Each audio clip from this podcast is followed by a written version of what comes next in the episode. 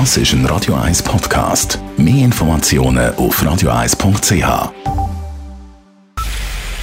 Es ist 9 Uhr.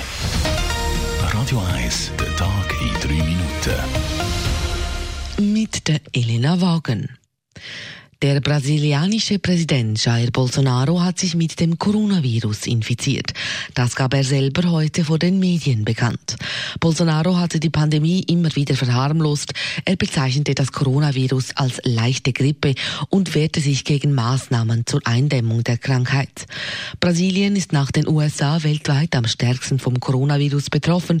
Mehr als 1,6 Millionen Menschen haben sich mit dem Virus infiziert zu Corona in der Schweiz.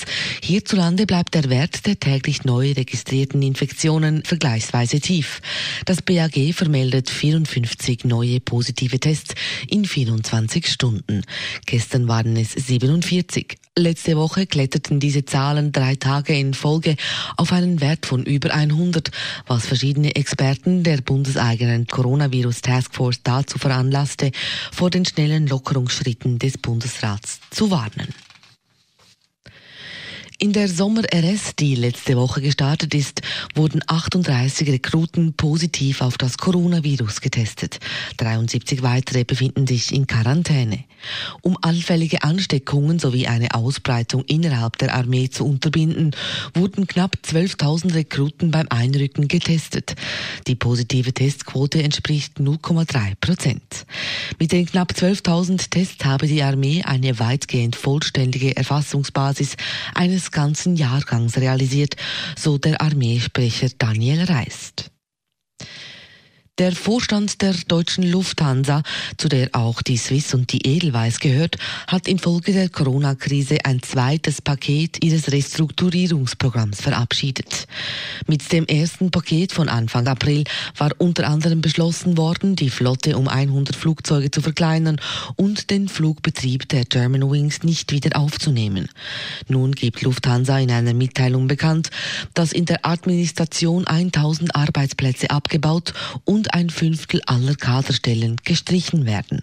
Außerdem werden weitere Dutzende Flugzeuge ausgeflottet und auch in Zukunft weniger gekauft. Wie stark das Schweizer Tochterunternehmen Swiss davon betroffen ist, ist derzeit noch nicht klar.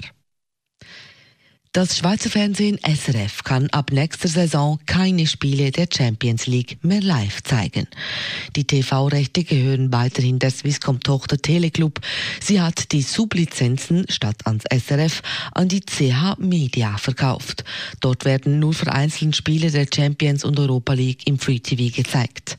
Das sei eine Enttäuschung, sagt Roland Mägerle, Leiter Sport beim SRF. Man habe sich sehr um die Rechte bemüht, doch finanziell habe man nicht mithalten können und wollen. Wir haben Angebot gemacht gegenüber der UEFA und in einem zweiten Schritt sind wir in einer Sublizenzverfahren mit der Swisscom-Tochter Telecom. Unsere Angebote sind sehr gut gewesen. Aber der Fakt ist, im internationalen Spitzenfußball geht es in erster Linie ums Geld und äh, ja, mittlerweile werden auch im Schweizer Markt horrende Geldbeträge geboten und die Unsumme kann und will SRG nicht zahlen. Das SRF wird künftig nur noch Zusammenfassungen der Spiele der europäischen Ligen zeigen können. Radio 1 Wetter. Nach ein paar letzten Quellwolken gibt es eine klare Nacht und dann einen freundlichen Mittwoch. Morgen gibt es viel Sonne mit 9 bis 12 Grad am Morgen und dann bis zu warmen 27 Grad am Nachmittag. Und auch der Rest der Woche bleibt sommerlich warm mit 28 Grad am Donnerstag und bis zu 30 Grad am Freitag. Das war der Tag in 3 Minuten.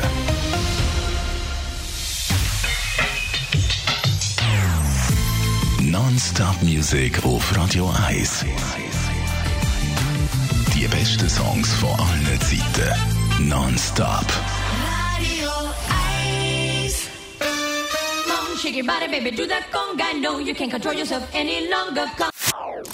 Das ist ein Radio 1 Podcast. Mehr Informationen auf radio1.ch.